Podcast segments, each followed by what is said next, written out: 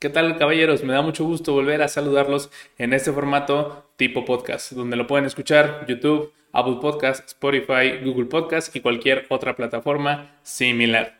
Estaremos publicando más o menos de manera quincenal y esperamos recobrar una regularidad bastante constante. En esta ocasión comenzaremos con la parte 1 de una charla que tuve con un amigo igualmente creador de contenido que se llama Compa Luis o compa-luis en Instagram y de cualquier manera sus redes sociales estarán en el video y podrán ir a revisarlo en la descripción. En esta ocasión, en la primera sección, platicamos un poco sobre dudas generales, sobre todo para aquellas personas que están un poquito más ajenas a este tema de la imagen y la proyección a través de la vestimenta. Entonces, si tú eres un principiante y apenas estás entrando en este mundo, es un muy buen punto de partida para tal vez entender algunos puntos de vista o consejos que no habías contemplado antes. La segunda parte estará un poco más enfocada a cómo proyectar atracción, seducción y sobre todo interés en el sexo opuesto, mayoritariamente, pues es más o menos el camino que sigue el contenido de Luis. Espero que lo disfruten mucho y nos vemos al final y también en el próximo episodio.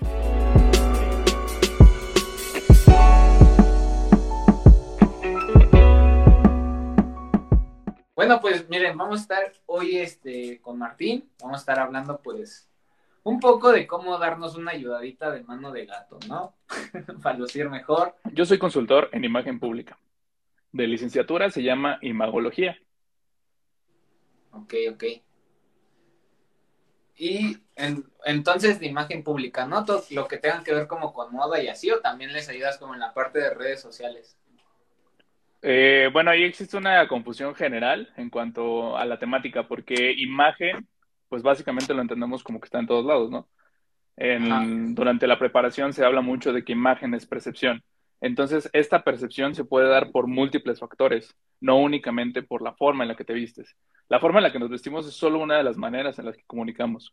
También está el lenguaje corporal, está la manera en la que nos expresamos verbalmente, está incluso lo de estudiar la imagen ambiental, y, es la relación del usuario con el espacio, va mucho de la mano con arquitectura, eh, existen protocolos, en fin, o sea, realmente hay una mala interpretación del consultor en imagen, porque sí, muchos nos dedicamos específicamente a la vestimenta, pero esto no quiere decir que sea el único ramo donde laboramos. En realidad trabajamos con comunicación y con percepción, que esto lo podemos encontrar prácticamente en cualquier lugar.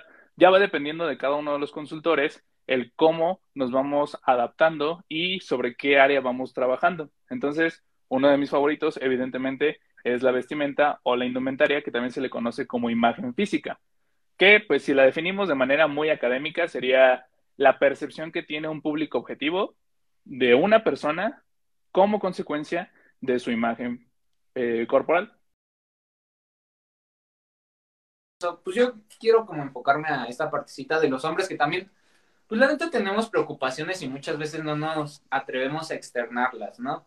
Yo hablo principalmente de dos cosas, de cómo convivir correctamente con las mujeres, seducción, y también un poco de esta partecita de, de sexualidad, no tan a fondo porque pues, no soy como sexólogo profesional, pero pues sí hay ciertas cosas que sí les puedes ayudar, ¿no? De hecho, uno de los videos que más virales se me hizo fue uno hablando de consejos para la primera vez. Pues son como tips así también chiquitos ahí en el tema de sexualidad, donde muchas veces los hombres no expresan. Y también justamente por eso te invité, porque otra de las cosas como que tenían acá problema como los chicos, mis hermanos les digo yo, era esta parte de, pues sí, tienen problemas en cómo proyectarse con con la vestimenta. Y ahí sinceramente yo no soy un experto. Ah, me preguntaban cosas como que, por ejemplo, qué perfumes recomendaba, dónde ponerlos, que si era necesario vestirse caro para verse bien, porque yo siempre les digo, ¿no? Que también la presencia, pues, es muy importante. Desde lo que decías, desde el lenguaje corporal, cómo te estás comportando con, con la persona, ya no solamente con mujeres, sino también con otros hombres, cómo te estás presentando, cómo estás conviviendo con ellos y entonces también me empezaron a hacer este, acá unas preguntas sobre estilo. Y pues ahí sí no soy experto. Nos volvimos a desconectar, pero bueno. Mientras platico contigo, besos catalán. Este, ¿cuáles son mis marcas favoritas? Depende. Yo procuro no casarme con las marcas, procuro casarme con la vestimenta. Ah, perdón, es que estaba aprovechando para responder una duda. Este, te estaba diciendo que... Ah, bueno, dale, dale, dale. Porque también aquí me intriga saber, por ejemplo, tu postura. Me preguntan que cuáles son las marcas favoritas para vestir. Y me, me intriga la postura, por ejemplo, tuya y la de tus seguidores, si lo has visto, el si realmente creen que la marca importa. Ah, justamente. Ves que por eso, esa fue la primera cosita que te mencioné, ¿no? Que muchas veces pensamos como que vestir bien es vestir caro, ¿no? De hecho, así empezó como el de los primeritos mensajes que te envié. Sí, bueno, pues, o sea, atendiendo primero a lo que comentabas, sí, o sea, completamente de acuerdo. Eh, estoy también unido en este punto de encontrar un camino y una guía que sirva para, pues para los hombres que están llegando hoy en día, porque me molesta mucho esta cuestión que dices de polarización, de ah. Ser hombre es esto y ser mujer es esto, y, y, si no sigues esta ideología, eres un macho opresor, ¿no? Entonces, me molesta que exista esa concepción porque te lo comentaba, imagen no solamente es vestimenta, imagen son muchas cosas más. Entonces, una parte fundamental dentro de esto es la propaganda, que la propaganda se entiende como este condicionamiento a través de los mensajes repetitivos al pueblo, a las personas, y puede ir desde un condicionamiento físico hasta un condicionamiento ideológico. Entonces, a mí me parece muy preocupante el cómo muchas nuevas generaciones que apenas están llegando nacen o llegan ya con esta idea de que hombre igual a malo, eh, macho igual a opresor, y no puede ser masculino porque ser masculino está mal. Entonces, obviamente es uno de los... El hombre vale por el dinero que puede dar, ¿no? Pero ahorita está mucho ese mensaje de... Y va junto con eso de la marca. Entre más dinero tienes, más valor tienes. Yo creo que depende de también ah, el círculo, obviamente, en el que te estés desenvolviendo, porque también conforme a ello, pues sí tendrás que adaptarte. La realidad es que somos seres sociales, entonces dentro de esta sociedad a la que pertenecemos, nosotros elegimos qué grupos, eh, pues acercarnos más y dentro de esos grupos, mm, de manera no escrita, evidentemente, pero existen ciertas reglas y ciertas normas. Entonces, tú entiendes cuándo tienes que comunicar cierta cosa. De que te sientas cómodo a que no te sientas cómodo, ya va a depender completamente de ti. La cuestión de las marcas y el dinero. ¿Importa realmente para vestir bien? No. La respuesta sencilla es no. De hecho, yo tengo uno de esos proyectos que quiero realizar a futuro. De momento no, porque no me encuentro en la Ciudad de México, pero en, materia de mi trabajo, existe una cosa que es una auditoría de guardarropa. Una auditoría de guardarropa consiste en literalmente sacar todo lo que tenemos e identificar qué nos sirve y qué no, para poder separarlo y a partir de ahí construir una base sólida en función de los objetivos del cliente. Muchas veces consideran o creen que por el hecho de estar contratando un servicio de vestimenta, van a estar vistiendo así, por ejemplo, de camisa, saco, pañuelo, corbata y todo eso, y que vamos a transformar por completo su visión para ese lado. Y la realidad es que no, todo va en función del cliente. Nunca se le da una prenda que no le gusta utilizar, con la que no se sienta cómodo, y para eso es todo un proceso y es una metodología.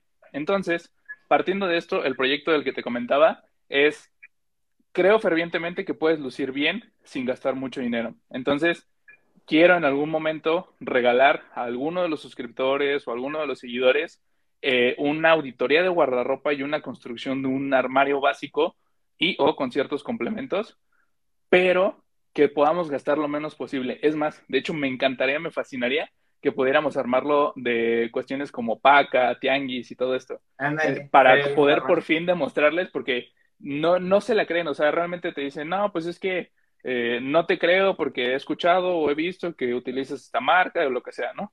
Porque lo que sea de cada quien es una realidad. Hay ciertas marcas que obviamente por el costo de fabricación te van a entregar muchísimo mejor valor y mucha mejor calidad.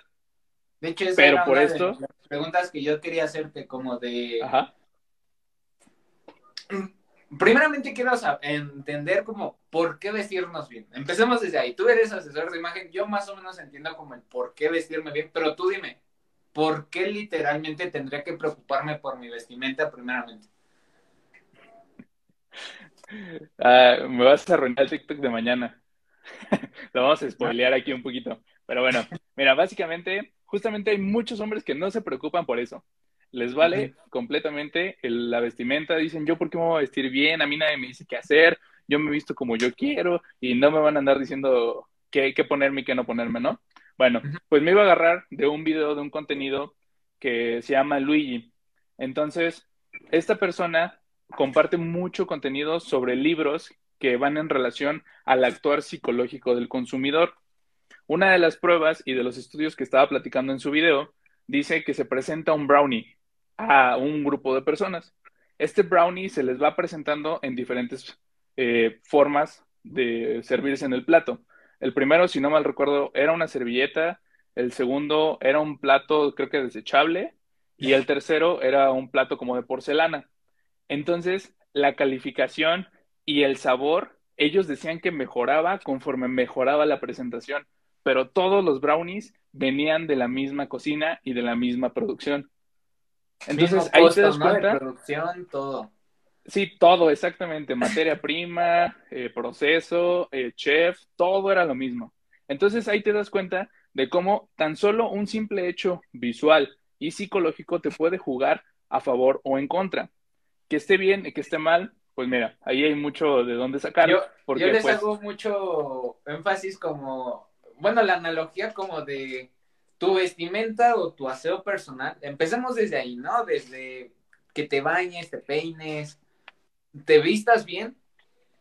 Más que hacerlo por un algo social, yo les digo, es como si le pusieran marketing a tu producto, ¿no? O sea, porque al final del día eres un, un producto, por así decirlo, si, si, te adornas bien, si te vistes bien, vas a dar una imagen de entrada. Si a esa imagen que es de inicio le sumas que a lo mejor eres un hombre culto, eres un hombre que hace ejercicio, que, no sé, sabe socializar, ¡pum! ¿No? Es como, ya, le hiciste todo.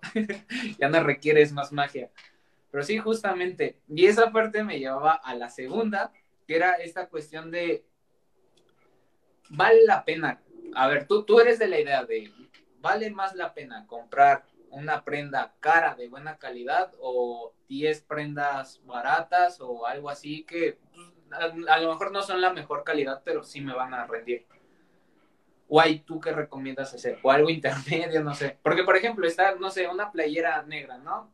Calvin Klein, que no sé, que es de algodón, que pues es Calvin Klein, que te va a durar un poco más, ¿no? Eso supondrías. O está Sara, que son como prendas ya más fast fashion. Ahí, ¿tú qué recomendarías? Existe una, una recomendación que hago en general y es que invierte en lo que valga la pena. No todo tiene que ser de marca, tampoco te puedes ir por todo lo barato, porque hay cosas donde sí es muy evidente que te estás ahorrando mucho dinero.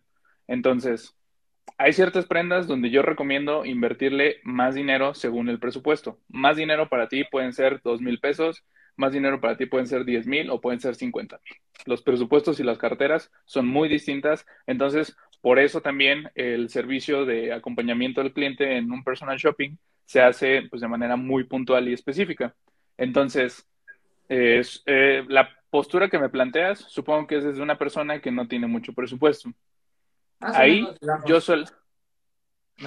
Ahí, por ejemplo, yo te recomendaría invertir en prendas como chamarras, calzado y camisas.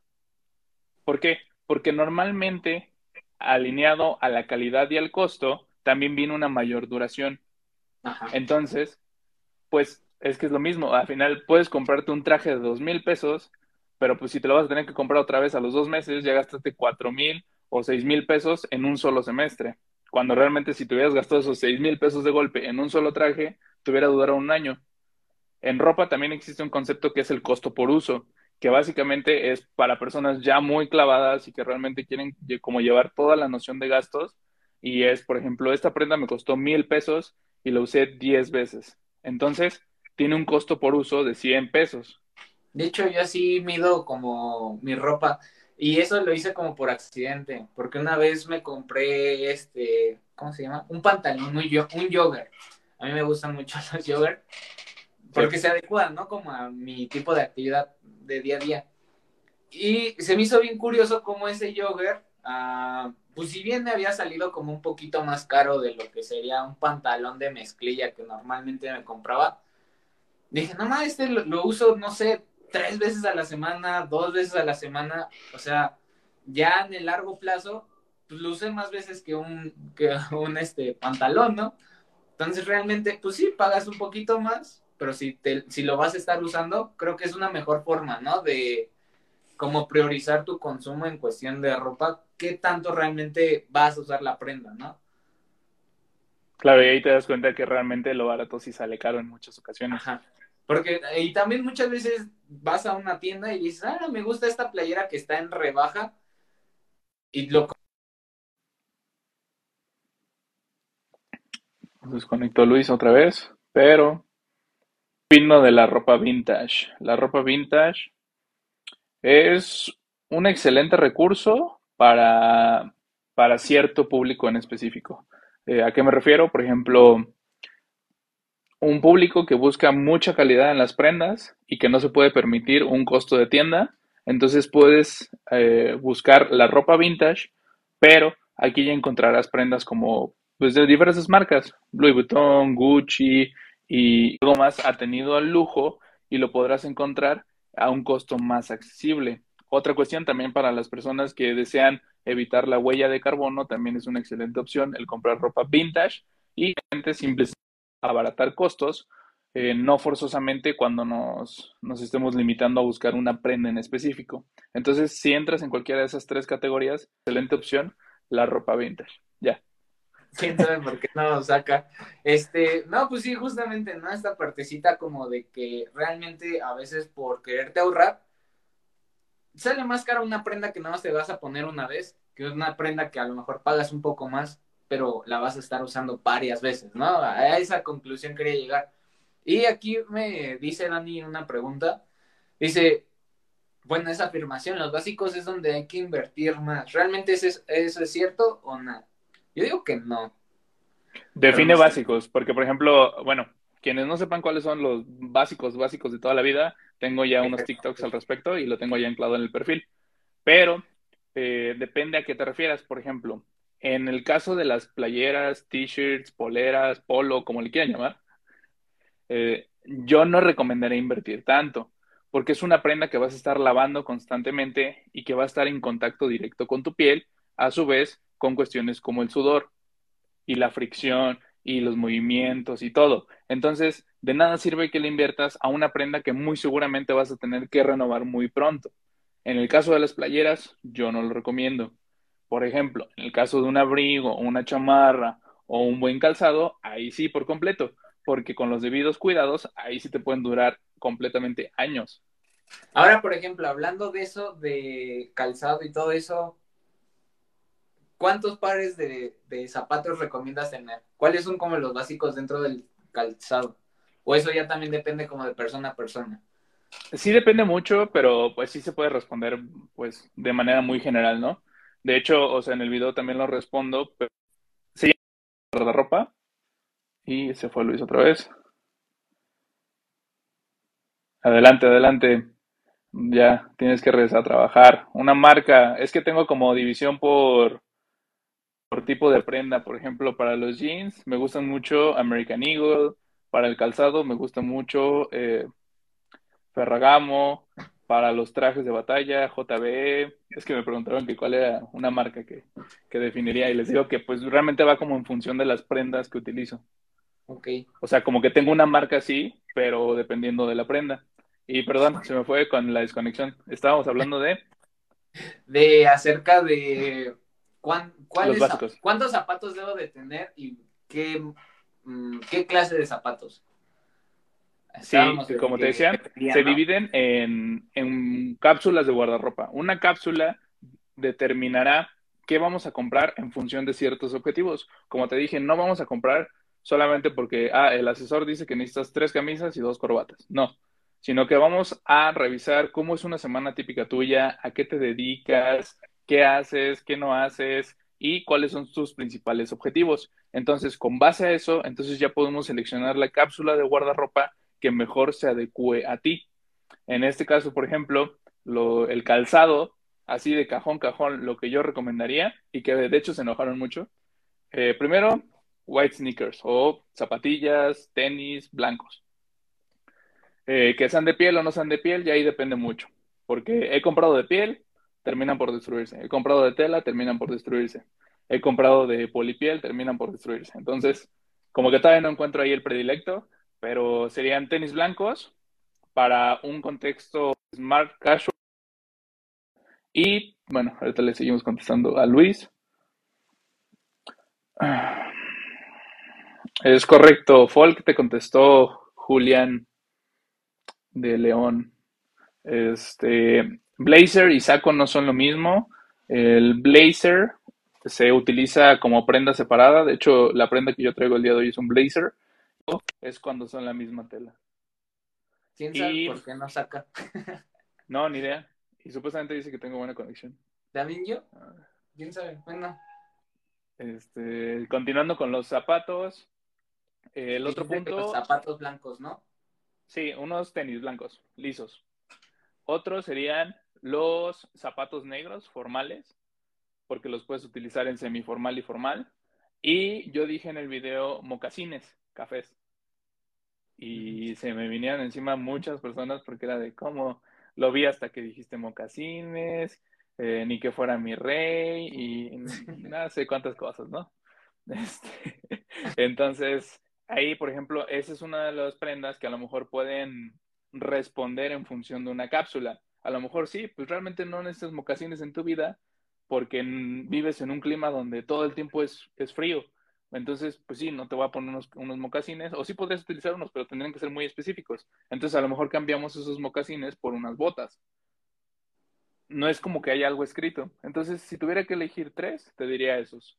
Unos tenis blancos, mocasines o botas Número mínimo de, de ten, bueno, de zapatos, los que sean, pero número mínimo que tú recomendarías ahí. ¿Esos tres? O sea, nada más con tres pares que tengas, ya. Con tres pares. Con esos tres pares puedes armar muchísimas cosas. De hecho, o sea, por ejemplo, si respondes a, en este video que hablo sobre las prendas básicas, por ejemplo, tienes que tener jeans y playera blanca, ¿no?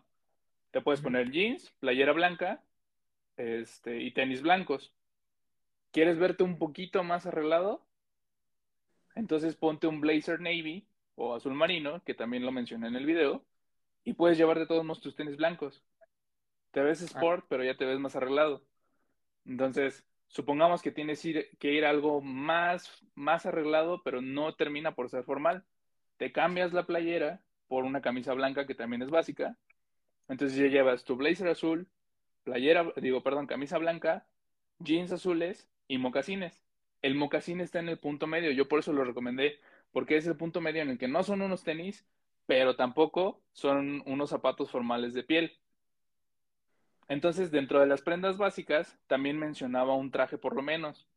Si ya tienes tu traje, ya traes la camisa blanca, solamente te pones el traje, te cambias los zapatos y ya puedes ir a un contexto formal. Entonces, realmente para el 80, 90% de las situaciones ya estás listo, ya estás preparado. Ah, no, nunca lo había pensado. ¿Ven por qué traje a un experto en esto? no, y, por ejemplo, ¿qué onda con el minimalismo? ¿Eso sería tipo como minimalista? Todo lo que acabas de mencionar. ¿O qué, qué vendría aplicándose en minimalismo? Es que ahí sí, esa es otra moda que como tal no he terminado de comprender al 100%. Claro, por ejemplo, em, cuando empecé a ver toda esta cuestión del minimalismo, según vi, hay como minimalistas enfocados en determinadas cosas. O sea, por ejemplo, yo quiero ser minimalista en todo, pero como que luego también se suelen dar este pequeño permiso. En todo menos libros, en todo menos ropa, en todo menos, no sé, discos, música, lo que sea, ¿no? O sea, cada quien sus hobbies. Entonces, hay ciertas personas que atienden al minimalismo en general en su vida, pero a lo mejor se preocupan por esto y tienden más prendas de las necesarias.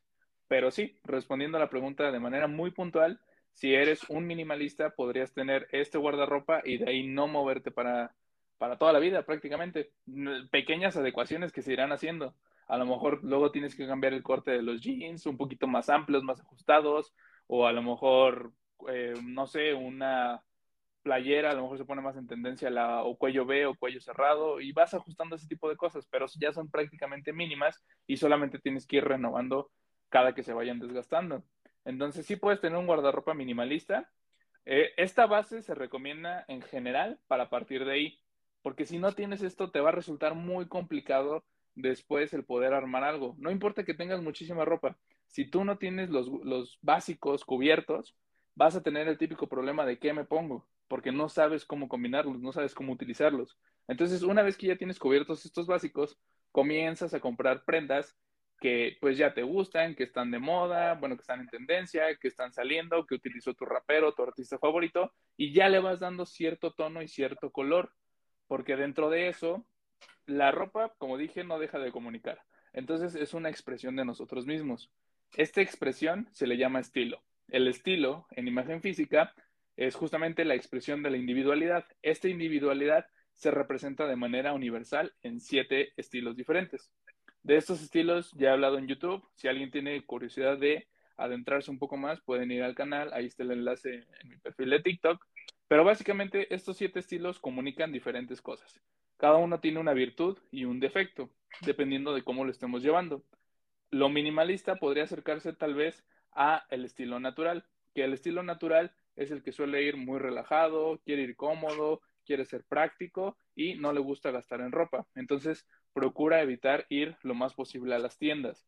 Este estilo comunica mucha accesibilidad, mucha apertura y, como te dije, está preparado para vivir su día a día de manera muy cómoda y holgada. Entonces, esto iría muy enfocado a lo que sería la tendencia del minimalismo. El minimalismo y el, bueno, en función del estilo natural, su virtud es que abres canales de comunicación, te ves muy accesible, te ves amigable, te puede, se pueden acercar a saludarte y no vas a comunicar como agresividad ni nada de esto.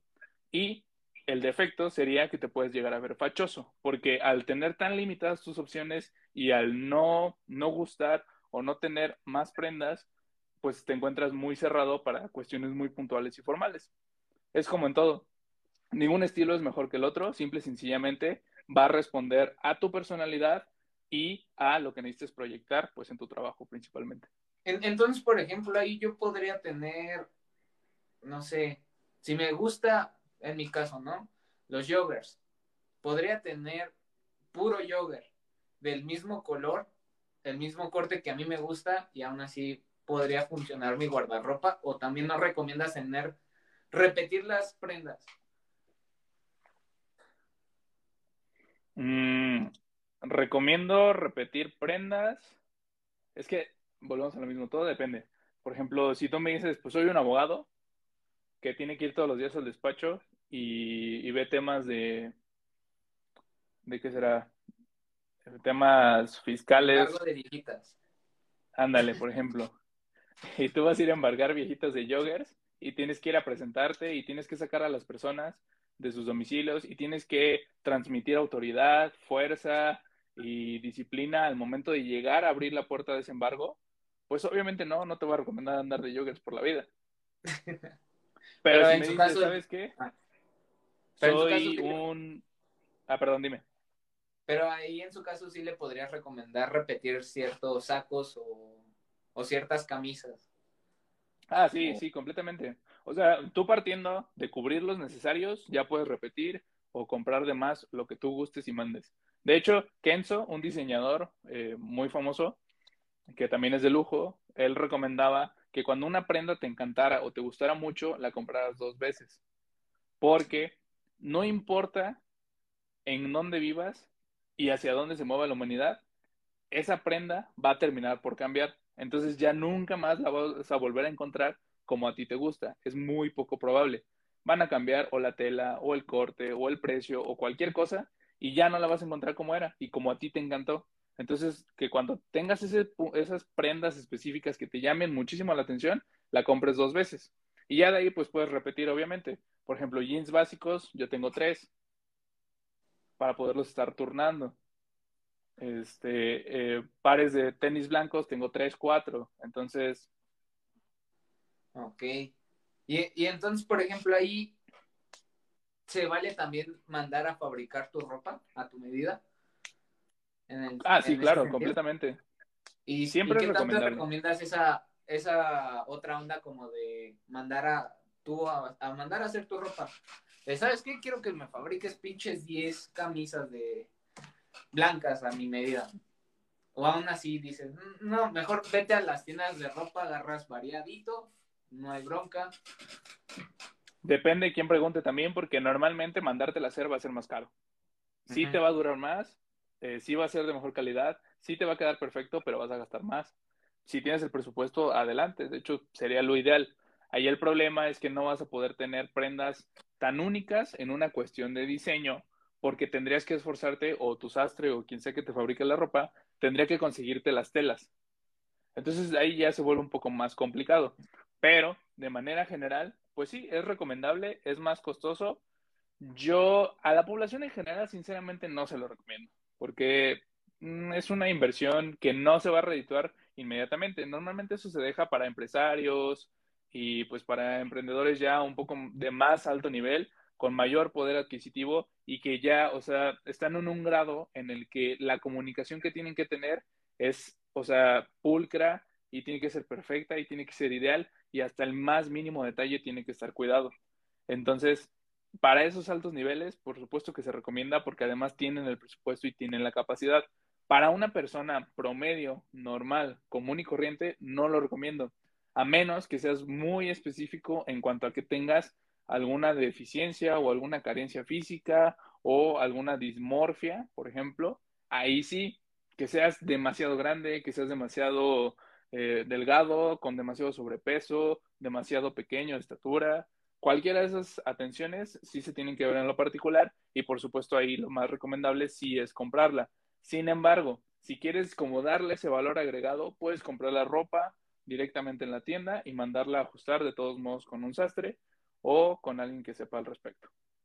Y ahora, por ejemplo, preguntas un poquito más puntuales, ¿no? Chicos, si no han visto sus videos, váyanos a ver, neta, están muy chidos. Pero este, esta pregunta la saqué ya de un video que tú hiciste. ¿Cómo me tiene que quedar una playera? Vamos a empezar como a preguntitas un poco más puntuales. ¿Dónde tiene que quedar la playera?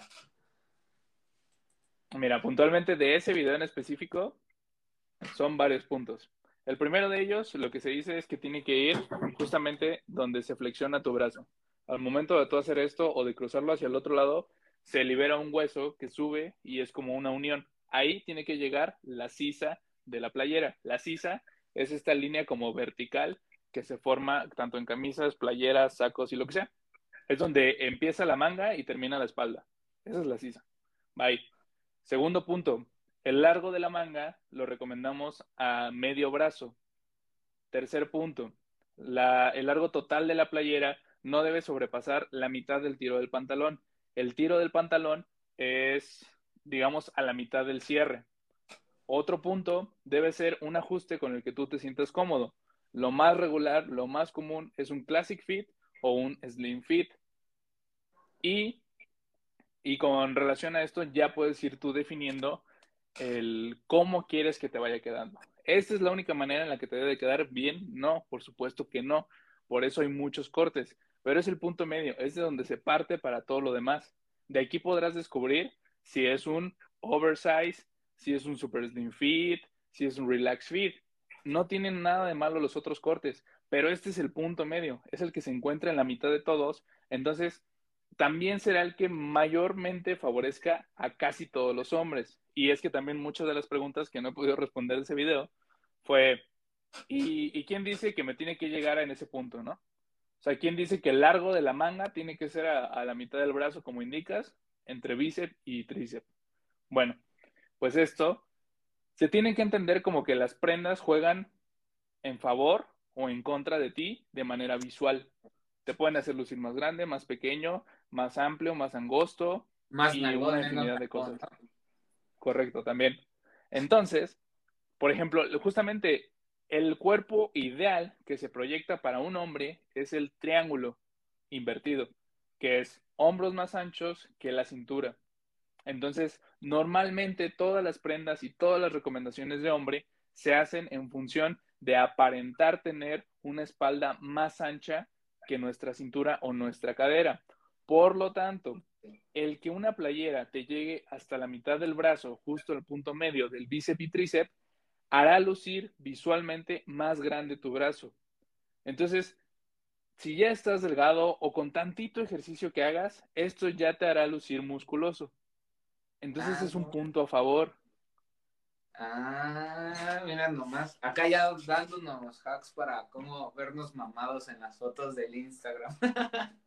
Es que Y- sí, o sea, de hecho, todos los perfiles, justamente ahorita, qué bueno que lo mencionas, al final todo eso son trucos visuales. Todo el modelaje, todas las cuentas de Instagram, todas las campañas publicitarias tienen mucho truco detrás. Y el primer punto es partir desde la ropa, desde lo que ya puedes hacer y puedes cambiar en ese momento. Obviamente ya después también le metes Photoshop, juegas con iluminación y mil cosas.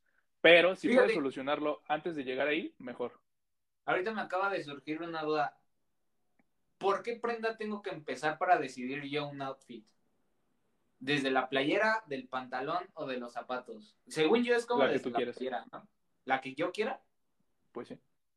No, no hay como, te recomiendo iniciar con tu camisa, ¿no? Nada, nada. ¿No? Ah, no. O sea, realmente, o sea, es parte de lo que también hace divertido el proceso, porque pues tienes que disfrutarlo, si no, nunca te vas a, a, a meter más de lleno en esto. Entonces, hay muchas veces que dices, es que tengo unos zapatos, una playera, una chamarra, lo que sea, que no he utilizado, pero que me gusta mucho. Bueno, entonces ese es el punto en el que tú empiezas a armar un atuendo a partir de esa prenda. Si ya tienes, por ejemplo, también esa es otra cosa, ya tienes las básicas, bueno, casi prácticamente el 80% de esas básicas son combinables entre sí, entonces no tienes que pensarlo mucho tampoco. Esto más va en función de cuando ya te compras algo muy puntual y muy específico. Por ejemplo, recientemente me acabo de comprar una chamarra de mezclilla que está cortada por la mitad, literalmente a la mitad, bueno, tres cuartas partes del brazo y tres cuartas partes del torso.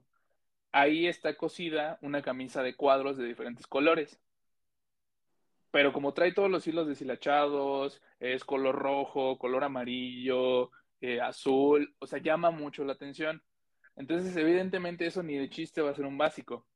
Cuando yo la quiero utilizar, tengo que pensar mi outfit en función de esa prenda, porque no va a combinar con cualquier cosa. Tengo que, o ya sea bajarle el tono o subirle el tono en función de lo que yo quiera comunicar.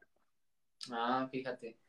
Yo pensaba que sí tenías como que empezar, no sé, a lo mejor de los pantalones, de la camisa, de esta parte de los zapatos, pero ma, pues queda mejor esa partecita, ¿no? De que de, no importa qué prenda quieras usar, enfócate como en la prenda que quieras usar y en base a eso te vas como desglosando, ¿no? A las, a las demás. Entonces, por ejemplo, en cuestión de accesorios, también puedo usarlos como forma de de vestir yo mi, de elegir yo mi outfit o, o eso sí ya van como acorde a, dependiendo de ¿cómo O decirlo? sea, construirlo alrededor de tus accesorios. Ajá, ¿también los puedo usar o eso sí no? También lo puedes utilizar, pero lo veo más complicado. O sea, tendría que ser una, un accesorio muy puntual y específico como para que le quieras construir un atuendo alrededor. No sé si tengas alguno en, en específico y por eso te vino la pregunta a la mente o, o realmente nada más era porque No, te nada surgió más, es ahorita la que, duda. es que ahorita me surgió, y aparte veo que usas como varios accesorios, ¿no? Tú creo traes como la cadena acá, yo también traigo acá una cadena, una cadena y este, anillos, ¿no? Te vi ahí unos anillos, Sí. esa partecita, ¿ves? Todo, ando aquí, todo, ahí, viendo qué show con todo. Analizando todo. No, cadena, fíjate que no traigo. Casi no me gustan los collares. A mí, a mí no me gustan. Es eh, cuestión personal. Y accesorios, sí, me encanta porque justamente, o sea, parto tanto de los básicos y se me hacen tan prácticos y funcionales, sobre todo cuando tienes que, pues, verte bien en tu día a día porque es tu trabajo, que muchas veces, pues, sí llega a ser también cansado, ¿no? El estar pensando qué te vas a poner.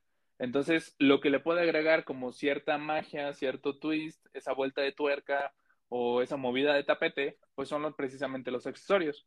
O sea, fíjate. este, este atuendo se vería muy plano si le quito el pañuelo, si le quito esto, pues ya se vería muy sencillo. ¿Está mal? No, pero a mí me gusta que se vea más adornado y son puntos que te hacen resaltar.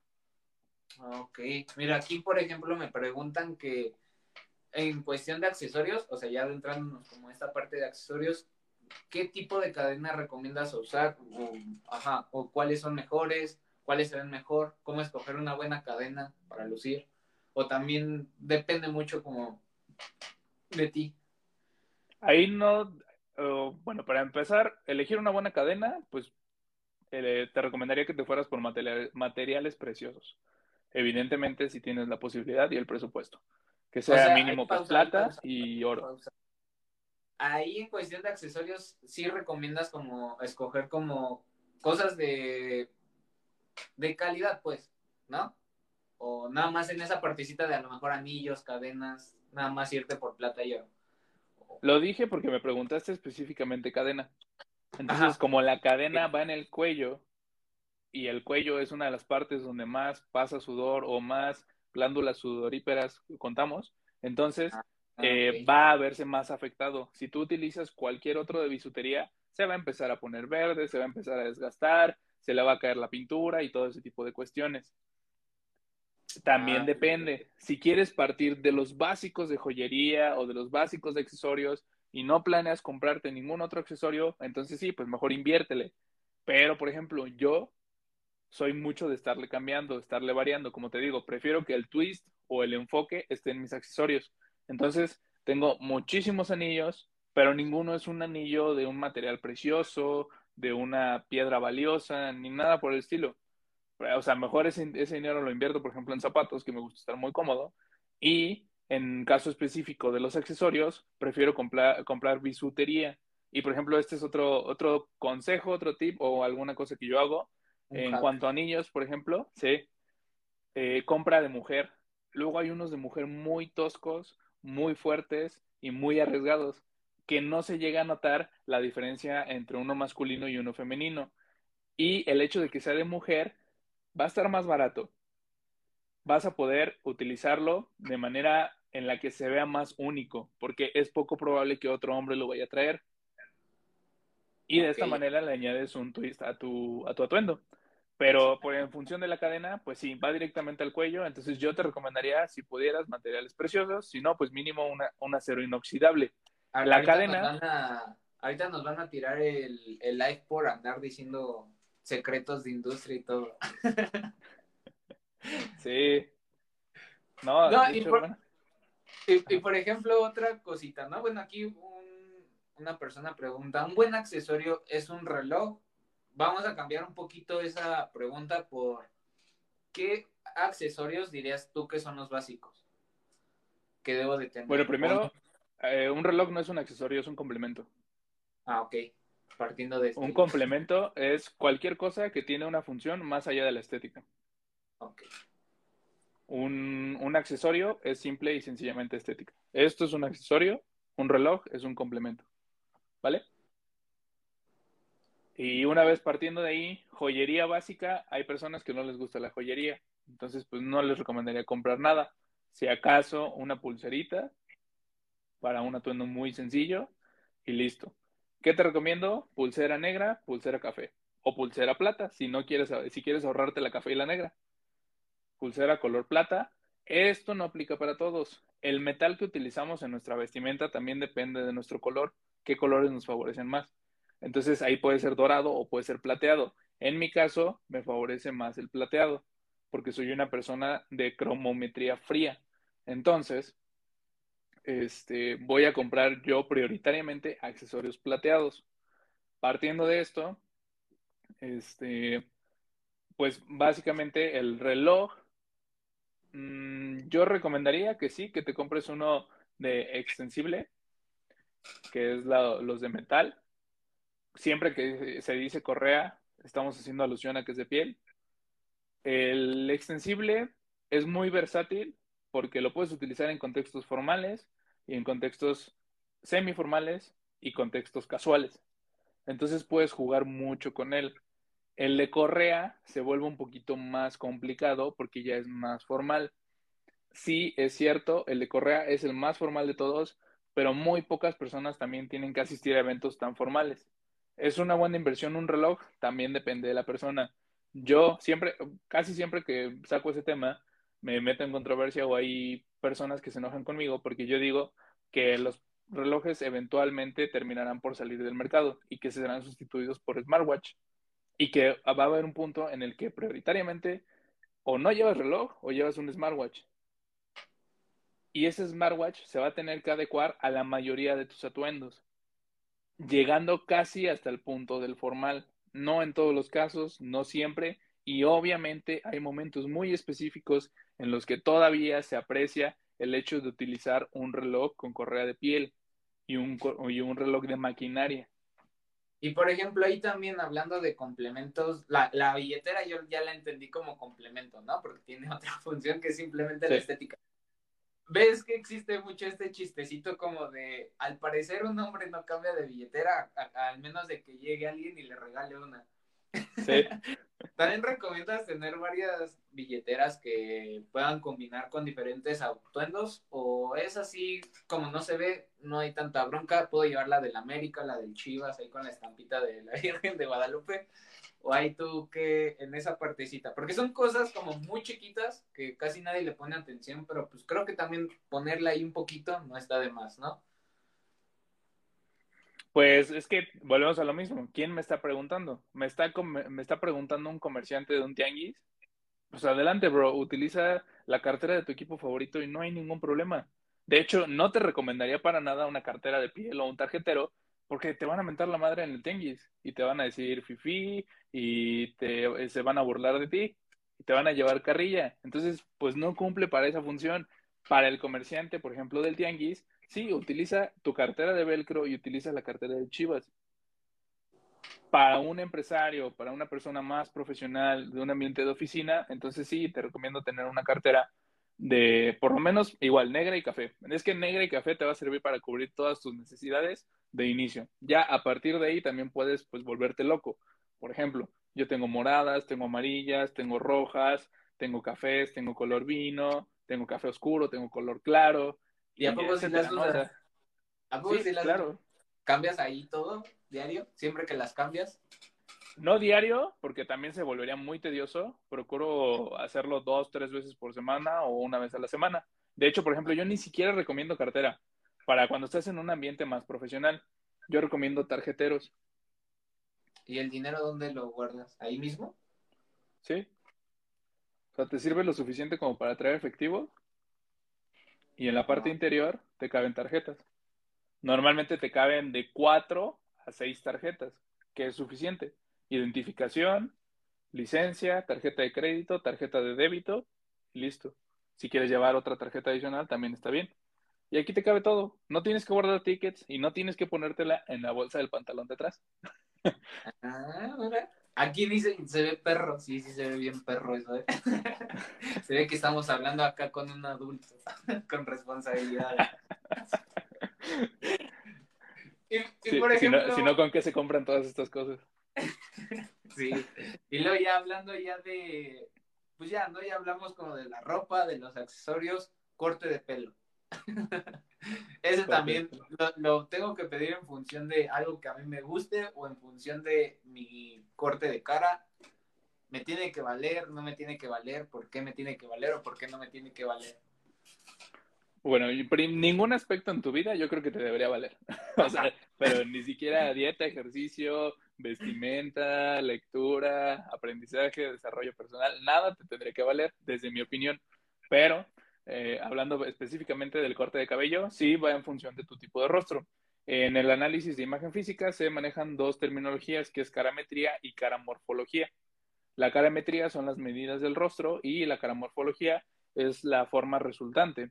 Hay diversos tipos de rostro y en función de este tipo de rostro buscaremos balancear, quitar, poner, agregar, restar, etc.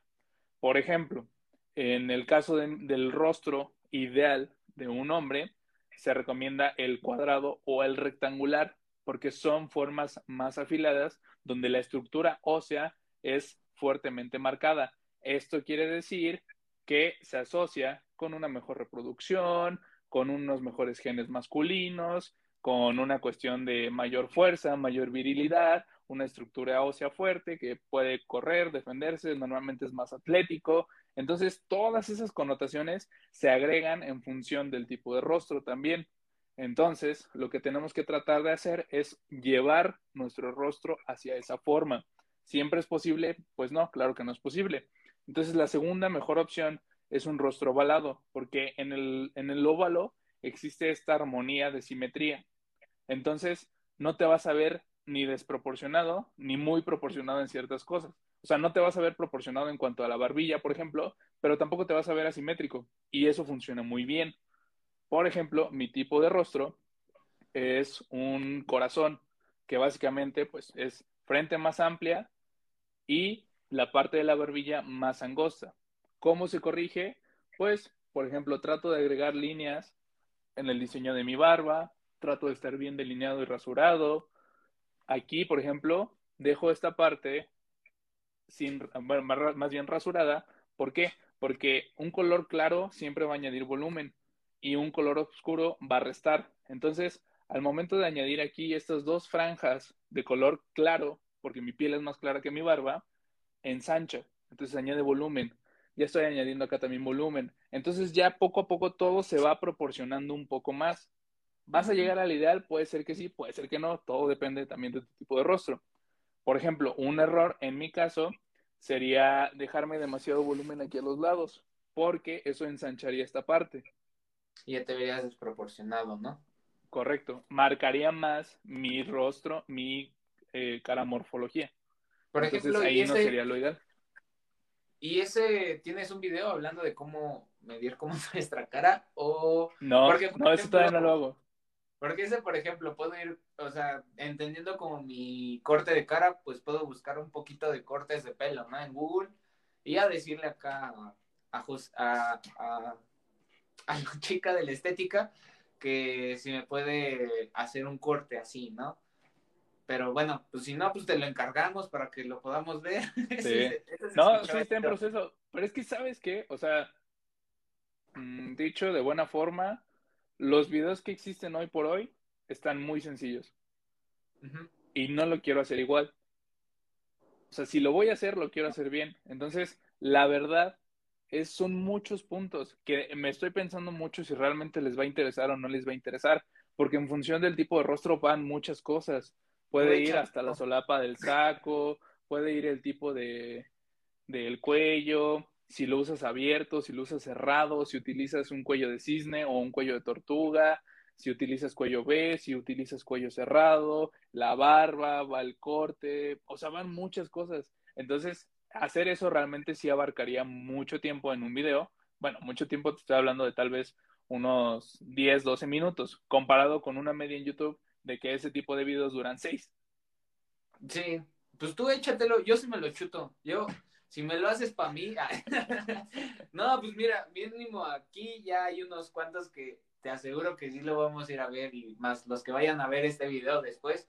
Es que creo que es algo importante y por ejemplo yo también, yo ya sabía, ¿no? Aquí preguntan, o sea, hay varios tipos de rostro, ¿no? Efectivamente hay varios tipos de rostro, eso yo ya lo sabía, pero como dices, yo nunca había escuchado, nunca he encontrado una fuente como que me diga, ah, mira, mídete tales cosas y vas a encontrar el 100% cómo es tu rostro.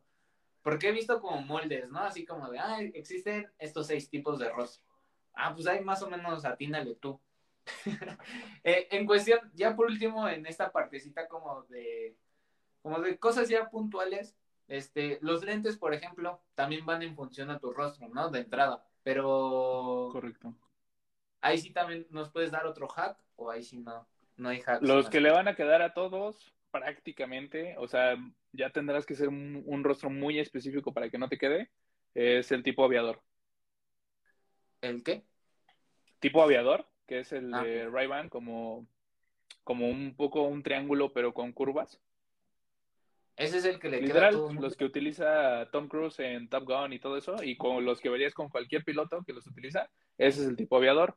Y ese sí le queda a prácticamente cualquiera. Te digo, tendrías que ser ya con características muy puntuales para que no te favorezca. Ahorita que comentaban y también aquí mandaron un mensaje que les interesa lo del, cabello y los cortes. Eh, no tenemos lo del tipo de rostro, pero sí pueden ir reconociendo los tipos de cortes que existen para nosotros, porque creen que estamos limitados a dos, tres, y que te guste y lo utilices, pues no hay ningún problema, pero sí hay mucha más variedad. De hecho, sobre eso sí ya tenemos un video y precisamente atendiendo a lo que te comentaba, ese video específicamente dura casi 20 minutos. 20 minutos hablando sobre los tipos de cortes para los hombres, cuando realmente creíamos que son corto, medio y largo, ¿no? Sí, de hecho, yo, le he preguntado así a, a las de las estéticas, le he preguntado a tres diferentes. Y las tres mm. siempre me dicen, no, pues es que en sí en hombres no hay tanta variedad, o sea, ya nada más varía como que qué tanto lo quieres así de los lados, más ancho, más corto. Pero pues todo parte de la base. Y ve, y tú me estás diciendo que no, que como que sí hay más variedad, ¿no? A ver, todo parte de una base, pues sí, porque a partir de ahí construimos todo, como la sociedad, ¿no? Pero pues sí, o sea, definitivamente hay más opciones. Pero bueno, retomando lo de los lentes, eh, primer consejo, a todo el mundo le va a quedar prácticamente el aviador. Segundo consejo, no repliques las formas o líneas de tu rostro. ¿A qué me refiero? Hay rostros suaves y rostros más agresivos. Esto es si tienes una nariz afilada, justamente lo de tu mandíbula, qué tan pronunciada y prominente es. Entre más ruda, viril, masculina y con mayor fuerza se proyecte tu rostro, entonces serán formas angulosas. Aquí deberás optar por lentes más redondos. Y lo contrario, si eres una persona, por ejemplo, con sobrepeso, cachetón, con las líneas curvas muy marcadas, no tienes bien definida tu mandíbula, entonces todo lo contrario, tendrás que optar por anteojos más lineales, más cuadrados, tal vez rectangulares. Ok, a ver, vamos, para terminar esta primera partecita como de ropa, me hicieron dos preguntas que se me hacen como importantes. Bueno, una y una mía. Este, una dice que cómo escojo la ropa en función a mi color de piel. ¿Qué color? No sé si nos podrías decir así como de uh, esos colores no de plano están cancelados para personas de piel blanca, esos colores están de plano cancelados para piel morena porque no sé por X o Y razón. No sé si lo quieras decir o nada más cómo, cómo, cómo usar ahí, cómo decidir qué colores, ¿no? Puedo responder de manera general porque este, está este eterno debate de colores para morenos y colores para blancos. cosa completamente falsa. No, no existe como tal colores para morenos y colores para blancos.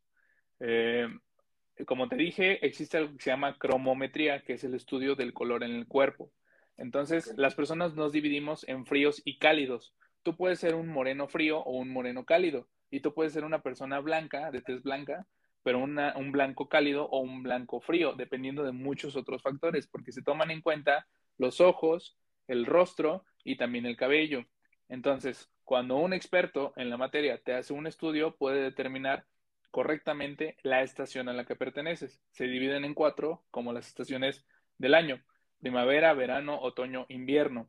Dos de ellas van a ser frías, dos de ellas van a ser cálidas. Es mucho rollo como para aventárnoslo ahorita y realmente sería complicado que lo lleguemos a transmitir en un solo live. Sin embargo, de manera muy resumida y general, ¿qué pueden hacer para saber qué colores les van a beneficiar más? Vayan a la tela, a las telas de su ciudad, cómprense tela metálica, lo más metálica que la encuentren, plateada y dorada. Se la llevan y preferiblemente bajo la luz del sol y con un espejo se van a poner, se van a quitar la playera o solo van a dejarse una playera blanca de preferencia si pueden estar sin camisa mejor. Se pone la tela alrededor del rostro, desde la parte de los lóbulos y que cubra toda esta zona. Ahí se van a notar diferentes marcas y texturas en la piel. En función de la que resalte mejor para nuestro rostro serán los tipos de colores que te queden. Los colores que te quedan, ¿a qué te ayudan? Te ayudan a verte más joven, a lucir una piel más lisa, con menos marcas, menos cicatrices, a disimular ojeras y cualquier otra cuestión que normalmente tratamos de ocultar. Los colores que no te favorecen, todo lo contrario, van a potenciarlo. En mi caso, por ejemplo, tengo cicatrices del acné, tengo ojeras, entonces las van a resaltar. No queremos eso, por lo tanto, haces esta prueba y determinando si te queda mejor el dorado o el plateado, ya sabes qué colores te quedan fríos o cálidos. El plateado serán fríos, el dorado serán cálidos. Ya después nada más busca en Google colores fríos, colores cálidos y ya tienes una mejor alusión a lo que deberías utilizar que si lo haces allí al tanteo por tu cuenta. Ah, fíjate. Yo sí pensaba que se podía como, les digo, lo malo de no preguntarle expertos. Yo sí tenía, ah, tenía como en mente esta partecita de que a lo mejor, pues sí, como que el tipo de tono de piel era lo que iba a determinar como qué colores podías usar, qué colores no, pero fíjate, no sabía que era más como frío, cálido o frío, ¿no? Y, justamente aquí un compa volvió a preguntar de que si soy color canela, ¿cuál me favorece? Compa, cuando esto salga en YouTube, se lo chuta. ¿No? Ah, a ver, otra este, cosa. Algo rápido y que puedo agregar. Morenos en México prioritariamente van a ser fríos. No es ley, no es regla, pero mayoritariamente. He encontrado más personas morenas y también eh, mis colegas y socios han encontrado más personas con este test de piel con este de color de test que responde a un invierno normalmente profundo. Entonces, ojo ahí, pueden empezar a corroborar con las prendas de su armario. Eh, colores fríos serán todos aquellos que tengan mayor carga de azul. Estamos hablando de blancos, azules, azul claro, azul rey, azul eléctrico, todas sus derivaciones. Estamos hablando, por ejemplo, también de grises. Estamos hablando de color vino, de burdeos, como que todas estas tonalidades de la mitad del círculo cromático fría. Les digo, ustedes nada más búsquenlo, ahorita ya con este consejo que les di, eh, si ustedes son morenos, digamos, promedio en México, vayan, busquen colores fríos, vean qué colores ya tienen en su ropa y empiecen a probar a ver si sí les quedan. Fíjate qué buen hack. y el último, para cerrar esta partecita como de, de, nada más como superficial, un poco como ya consejos personales, este, ¿Qué preguntas crees que tendría que hacerse una persona para decidir qué ropa comprar? Son tres cosas. Un buen vestir va en función de tres puntos. Y esta es una fórmula que quiero desarrollar, quiero poner en práctica y quiero ver si se puede corroborar a través de cierto sistema científico para que pueda existir algo más puntual y racional de dónde partir. Pero idealmente yo recomendaría tu estilo, el contexto y tu objetivo. Son esos tres puntos. Imaginemos un triángulo. Entonces tienes que cubrir a lo que, bueno, preferiblemente que cubras los tres. Si no, empiezas a sacrificar un poquito uno de ellos. Pero todo va en función de la importancia que tú les quieras dar. Contexto, ¿a qué se refiere? ¿A dónde voy a ir? ¿Con quién voy a estar? ¿Y cómo me voy a estar desenvolviendo? Estilo, ¿a qué se refiere? ¿Qué se utilizaría? ¿Qué no utilizaría? ¿Cuál es mi esencia? ¿Y cómo puedo expresar mi individualidad? Y el tercer punto hace alusión más a la cuestión de qué estoy buscando transmitir. Eh, el rector de mi colegio siempre dice, no, no te preguntes cómo me veo, pregúntate qué mensajes estás enviando, qué emociones estás despertando en las personas. ¿Estás haciéndolos creer que eres alguien divertido, alguien aburrido, alguien clásico, alguien seguro, alguien elegante, sofisticado. Entonces, teniendo esos tres pilares, podemos elegir exactamente el atuendo ideal. Es con qué me sentiría cómodo o qué es más mi estilo, qué objetivo quiero lograr y a dónde voy a ir. Eh, eso que dices es bien curioso porque a mí me pasaba con los joggers como que daba esta impresión como de un sujeto que hacía deporte pero pues que no descuidaba, bueno, yo, yo lo sentía así, ¿no? Esta partecita como de, hace deporte, por eso usa como algo que le permita como moverse, y también esta partecita de, ok, tampoco viene tan fachoso porque podría venir en pants, entonces yo, yo creo que yo transmitía eso, pero pues sí está como padre, e, esos tres puntos se me hicieron interesantes. Eso era la partecita como de consejos para nosotros, y ahora lo quiero como pasar un poquito como a lo que es mi tema de la seducción. Y bueno, caballeros, muchísimas gracias por escuchar esta primera parte charlando con Luis. Y sin lugar a dudas, yo lo disfruté muchísimo porque siempre es muy enriquecedor el comenzar a compartir este tipo de conocimientos con personas que apenas están comenzando o que quieren ir implementando poco a poco una mejora en su imagen y vestimenta diaria. Entonces, quédense pendientes para el siguiente capítulo del podcast y sobre todo la parte 2, donde, como lo mencioné, hablamos un poquito más en términos de atracción y seducción.